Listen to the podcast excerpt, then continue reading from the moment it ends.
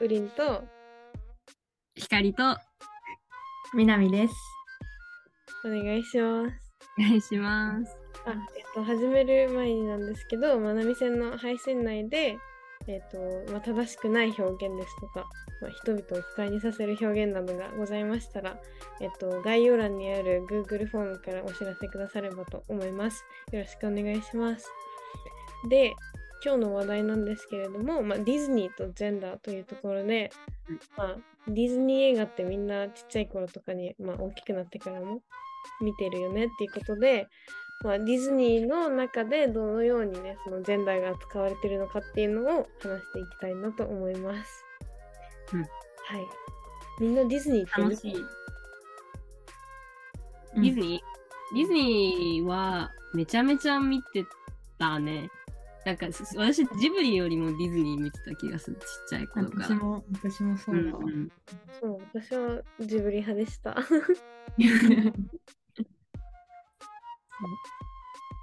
まあでもなんかジブリとディズニー、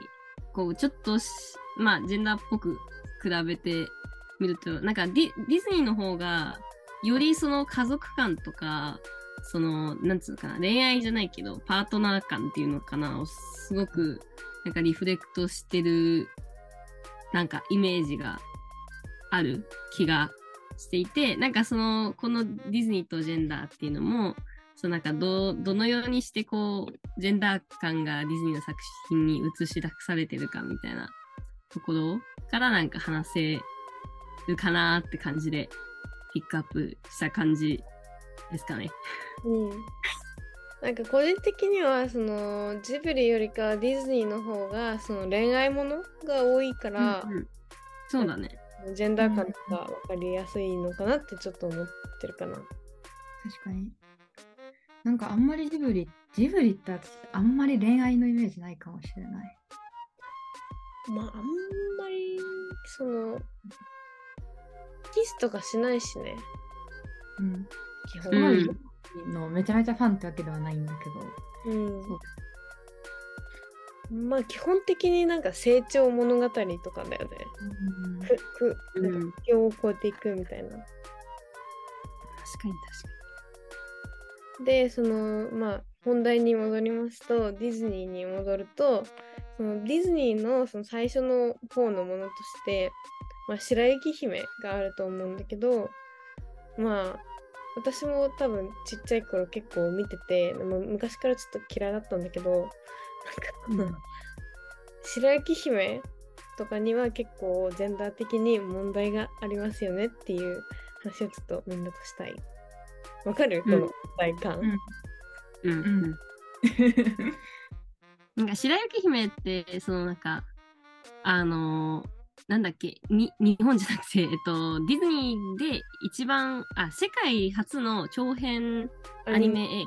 うん画で、それがえ結構、マジで昔だよね。なんか何年か忘れちゃった。1950年とかそんな感じだよ。うんうんうん。マジで戦後直後ぐらいの、うんなんか、多分初めての、こう、長編アニメ作品、世界でっていうので、まあ、その多分メディアヒストリー的にも多分、あの、注目されるとあの作品ではあると思うんだけど、なんかその白雪姫とかってさ、その、あ、もう、なんつうの、もう、うちと、あの、ウリンは、その、大学で、まあ実はでジェンジェンダーじゃないけど、その、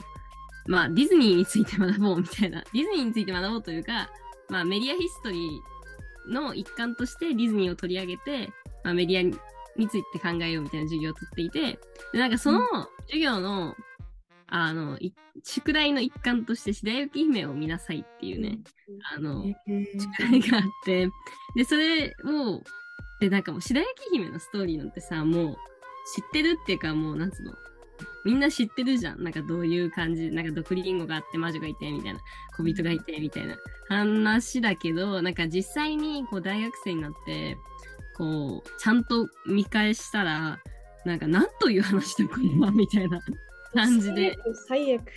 あって、まあその、まあ皆さん、あらすじ知ってると思うんで言う必要ないと思うんですけど、その実際にこう、冷静になって大人になって、こう、まあ、ジェンダー感も変わりつつ、家族、なんつうの、パなんつうのかな、恋愛観も変わりつつ見ると、かなりあれ、まあ、まあ、その時代の、その1950年、40年ぐらいの、あの、恋愛観だったり、女性観だったりをすごく表している作品だなっていう風に感じて、まあだからその、今の私たちが見ると、おおっていう、あの、かなり、ちょっとびっくりしちゃうような、あの、感じではあったのが、すごく新鮮だったね。逆にね。一つびっくりしたポイントとしては、その多分さっきウリンが言おうとしてくれてたのは、その白雪姫っていうのが、まず年齢設定が14歳で、えーっと、確かね、14歳で、で、王子様は、あれ、なんなんだっけ ?30 ぐらいなんだっけ結構おじさん。そうそうそうそうそう。すごくおじさんで、多分な、2時間あったかなぐらいの映画だけど、まあ、ほとんどが、その、白雪姫と小人さんたちのなんか生活じゃないけど、っていう、まあ感じだけど、そのあれって最後、その王子様が、こう毒を食べてなんか倒れちゃった白雪姫にキスして起きて、わあ、ハッピーエンディングって感じじゃん。でもあれってすごいなんか冷静的に見たらおかしくて、その、ほとんど、そのなん、すごく長い間、お世話になった7人の小人よりも、知ら、マジで知らん、その、なんつうのかな、マジで知らんおじさんに、キスし、勝手にキスしてきたおじさんに、なんか 最後こうヒュッて連れて行かれるっていうのもなんかすごく不自然だなっていうふうに思っちゃったし、なんか、まあとってもね、問題を、まあ今のジェンダー感からしたら結構、あの、首をかしげたくなる内容ではあるなっていうふうに思ったんですよ。思って、まあその授業でもそうなったし、なんかそう、自分も思ったんだけど、まあこっから、まあその、白雪姫批判をしたいんじゃなくしたいんじゃなくて、私はその、何が言いたいか言って、そのディズニーの作品がどれだけその、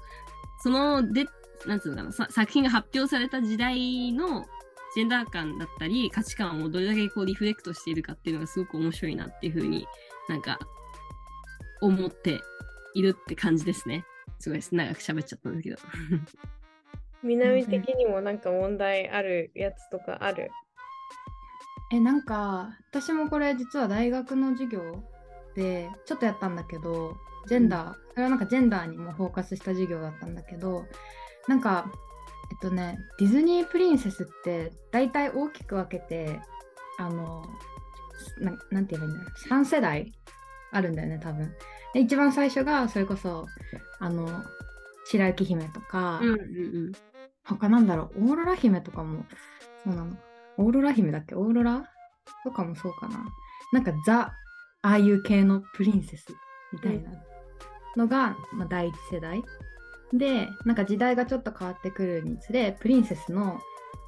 なんか主人公のあの性格とか話とかも変わってきて、で、多分第二世代が、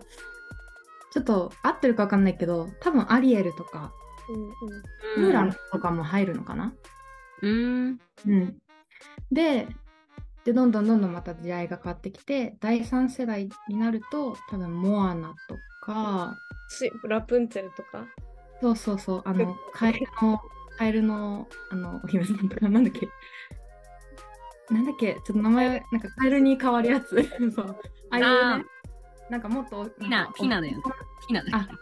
ななんかなんかそのやつ、うん、お姫様時代がもっともっと冒険地に行くみたいな。うんうん。なんかそういうこうどんどん一応変わってきてるっていうのをねあの先生が言ってて。でもそれになんか全部共通してるのが、えっと、たとえなんかプリンセス自体がすごく冒険好きになってなんかこうなんだろうずっとお城にこもってる生活じゃないっていう、まあ、キャラクターになってもストーリー的には最終的に男性のキャラクターに助けてもらってハッピーエンドなんだよねっていうのを指摘しててね、うん。それが確かにすごい面白いなと思って。例えばモアナとかもそれこそモアナが一人で冒険に出てうん。なんだっけ？なな何しようとしてるの？大男みたいなのに助けてもらう。そうそうそう。精霊みたいなね。結局はなんか大体一人で冒険してたけどやっぱり途中であのそう大男が 混じってきてで最終的にもモアナがピンチになった時はその男性キャラクターが助けに来る。でちゃんちゃんハッピーエンドみたいな。そういうのがまあ共通してますよねっていうのが、なんか、あの、そうだね、まだ時代の、なんだろう、女性は男性に守ってもらう側みたいな、独立はしてないみたいな、そういう価値観に、あの、がね、うんあるなって思う。うん、それはすごい面白かった。そうだね。うん今言ってた3世代のあのプリンセスの話だったり、だった、あの、そま、モアナとか、まあ、い男性キャラクターが助けに来るけど、その、なんつうか、ロマンスが、こう、話の主体じゃなくなったり、その女の子、主人公のプリンセスが、なんか人生をどう突き進みたいかみたいな、その、それこそ、アナ雪とかもそうだと思うんだけど、にフォーカスを当てたり、っていうのは、なんかすごく時代の風潮に、やっぱ、そぐうっていうか、まあ、その時代、まあ、だから、その、なんか、ディズニーを批判するようじゃないけど、あの、ある意味ですごく保守的だなっていうふうに思って、時代にどういう、その世論にどれだけ受ける作品を作るかみたいな、もちろんそのビジネスだからさ、しょうがない、しょうがないものではあるなとは思いつつ、その、でも、多分今ってまだ、あの、セクシャルマイノリティの人が出てくる作品とかってまだディズニー作品じゃない。ああ、まあだからドラマ、そのディズニーチャンネルとかのね、あの、割とマイナーなドラマとかにはありつつ、そういうメジャーなアニメーション作品にはないから、なんか逆に言えば、そのディズニー作品を見れば、どこまでこう社会に、あの、どういうし、なんつうの価値観が広がってるか見ることができるみたいなとこでは、なんか面白いっちゃ面白いなとは、なんかすごく思った。確かに今なんかパッと調べたらそのディズニーのディズニーのさあの作品の中でどう女性が進化してるかっていうのは、まあ、大体その世界世間の中のあのフェミニズムのさなんか第一波第二波みたいなのあんじゃん。それと大体うん合致してた、ああ、そうなんだ。フェミニズムでなんか女性が自分の人生のコントロールを取るってなってきたらあのモアナとかなんかもう、まあ、モアナは結構最近だけど、まあ、ムーランとか自分が切り開いていく系の子たちがちょっとずつ出てきて多分その系としては多分ムーランが一番今調べてて最初なんだけどまあその後順番にねこうなんかなんていうんだまあモアナとかあれもそうだよね。その、アナ雪もそうだし、シュガーラッシュとか、多分。ああね。うんウートピアも、まあ一応、まあ、ウサギだけど、女の子だよね。うんうん。だから、そういう感じでだんだん出てきて、でも確かに男性の存在っていうのは、あんまりないやつがないなって思った。アリスぐらいじゃない？うんアリス、マッドハッター、マッドハッターわかんないけど、一応ぐらいか。うん、だからなんかそれ今のなんか総合的に聞いててなんかあの、まあ、ディズニーとは違うけど例えばセーラームーンとかもさ女の子うんが戦ってるように見えて、実はタキシード仮面がいつも助けてくれるとか、っていうのああ、そうなんだ。そうそういつもね助けてくれるの。であとはなんかまあでもセーラームーンはそのちょっとだけ進んでる点があってなんか同性愛っぽいキャラクターがちょっといたりする？うん。っていうところで、まあ、ちょっと進んでるかなっていうのがある。で、あともう一個ちょっとい言いたいのが、なんかプリキュア？プリキュアはさ、やっぱ2000年、私たちが生まれたぐらいから、うんうんうん。2001年とかから始まってるからだと思うけど、なんかプリキュアはそういう意味では結構進化してて、女の子だけで戦ってたりとか、あとなんか、女の子が戦ってる間、ちっこい妹を世話するなんか男の子のキャラクターとか出てきたところもあって結構なんか、まあ、子供が見るもんだからねダイバーシティ的なその多様性みたいな考え方には結構気配ってーうん。そのあんまりうん確かに。地図ないからわかんないけど、うん、なんか最近だと、あなんかハーフのキャラプリキュアが出てきたりみたいな。うんなんか聞いて、すごいやっぱ気、なんか気使うじゃないけど、やっぱりその、子供が見るものだからそのそういうさアニメとかで結構価値観って生成されていくわけじゃんなんかそういうところにやっぱその気気気配りじゃないけどなんかあのなんか子供のなんか考えを凝り固めないようにそうやってやってるのはなんかすごいいいいいことだなっていうふうには思う思うね。うん。なんか、でも確かに、さ、あの、ひかりが言ってくれたけど、なんかドラマとかでは、あの、セクシュアルマイノリティのキャラクター出てくるのに、アニメになると、全然いないよね。うん、なんか見る世代が違うからなのかな。なんかドラマとかだともうちょっと高学年、中学年、高学え、でも別にさ、そのなんかちっちゃい子うんからでも見、なんつうの、見て理解できることだしさ、そんな、なんか変わるのかなとかも思っちゃうけど。し、それこそミメディアの産業ってすごく、なんつうのかな、男性主体なところってすごくあるって聞くし、そのディレクターさんだったり、カメラマンさんってほ,、ほとんど男性っていう風に、あの、聞いたりするし、なんかまあ男性だからその考えが凝り固まってるっていうことは言いたいわけじゃないけど、なんかやっぱりその、なんつうのかな、やっぱ、あいくらこの子供が見るアニメだとしても作るのは大人だから、そういう大人たちがちゃんとこう広い視野を持ってないと、なんかまた価値観がこう、なんかこうぐるぐる回っていっちゃうだけだよね、みたいなのはちょっと思うかな。うんう視点だけだと凝り固まるっていう意見にはちょっと一理あると思っててそのなんかさ波線今やってるじゃない。で視聴者層がさあの男性はたったの2%じゃん。うんうん。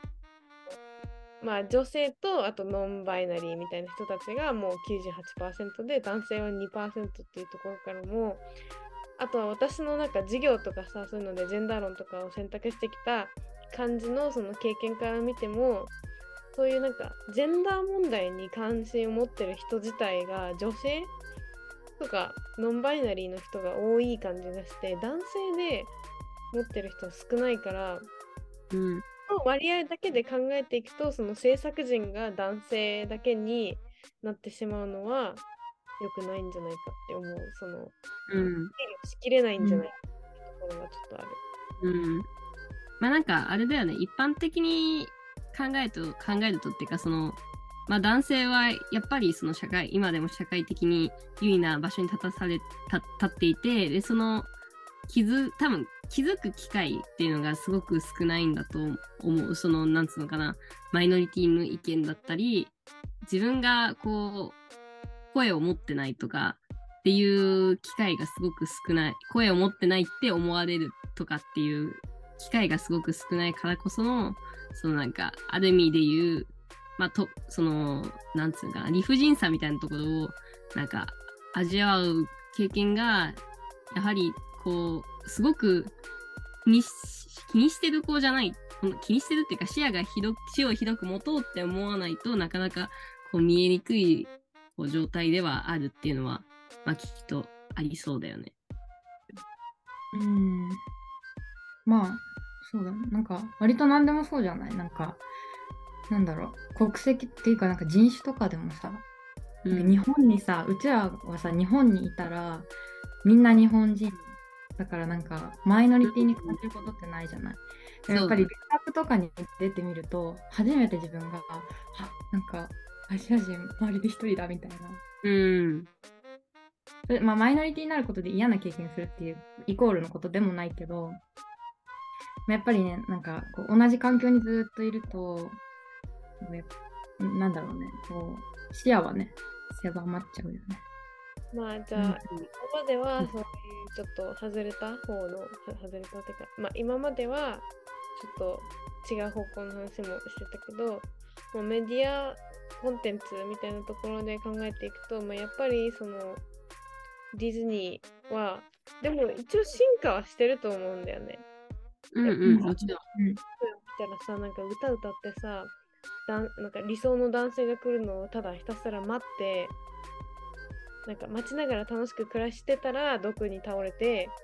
なんかたまたま来てくれてあじゃあ結婚しようっつって永久するだけじゃん。うんだからなんかそういう受け身の姿勢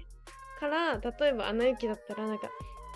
まあ、男性を求めてるのは一緒かもしれないけどこう自分から求めに行くみたいな姿勢があったりとかまあ、うんうん。それはエルサ？違うか。アナか。アナだけどそのエルサは男性なんかいらないわみたいな。私はもう一人で暮らしていくみたいなのがあったりとかそのそれぞれの選択みたいなところは結構重視されてきたかなっていうふうには思うかな。そうだね。うんないんじゃないかな。結構、うん。まあでもなんかこう、一つ思うのは、こういうディズニーとかだったり、まあさっき話したセーラームーンだったり、プリキュアとか、こう、うちらの身近にある作品を、こうなんか、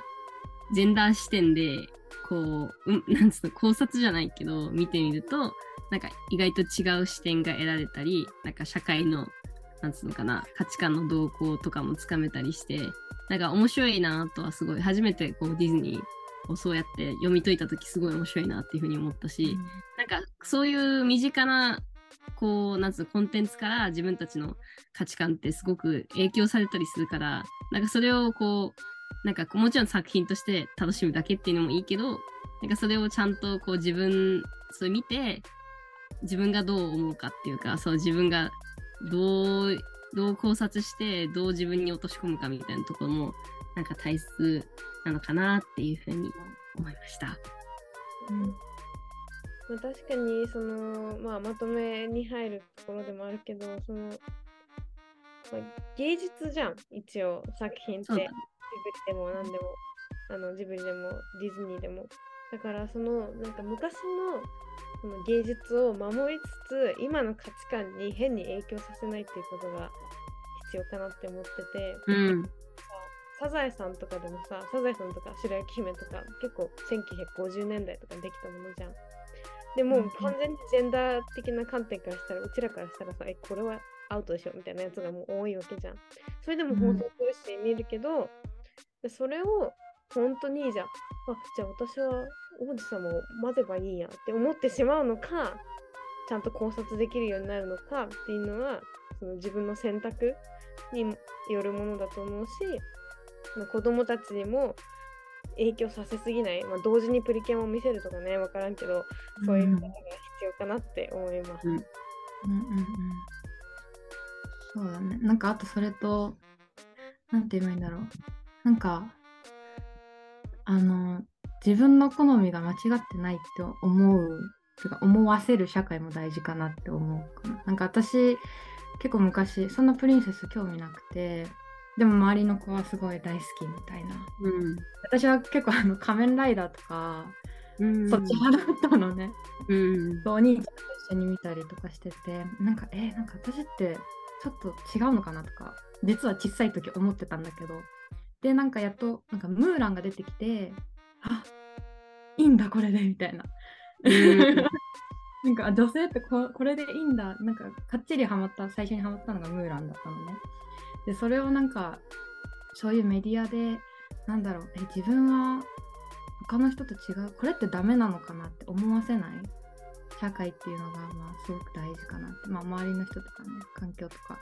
そういうのを作ってるのが大事かなと思うかな。うん。そういう意味素敵な話だ。確かに。そういう意味ではメディアってポジティブな力もあるしネガティブな力もあるよね。そういうイメージを植え付けるとかこういいって思わせてくれるとか。あの今週は終わりにしたいんですけれども、まあ、今まで、まあ、ディズニーから派生してねジブリとかプリキュアとか、まあセーラームーンとかいろいろ考えてみて、まあ、やっぱりジェンダー的に問題今の時代から見たらジェンダー的に問題のあるコンテンツっていうのはあるけど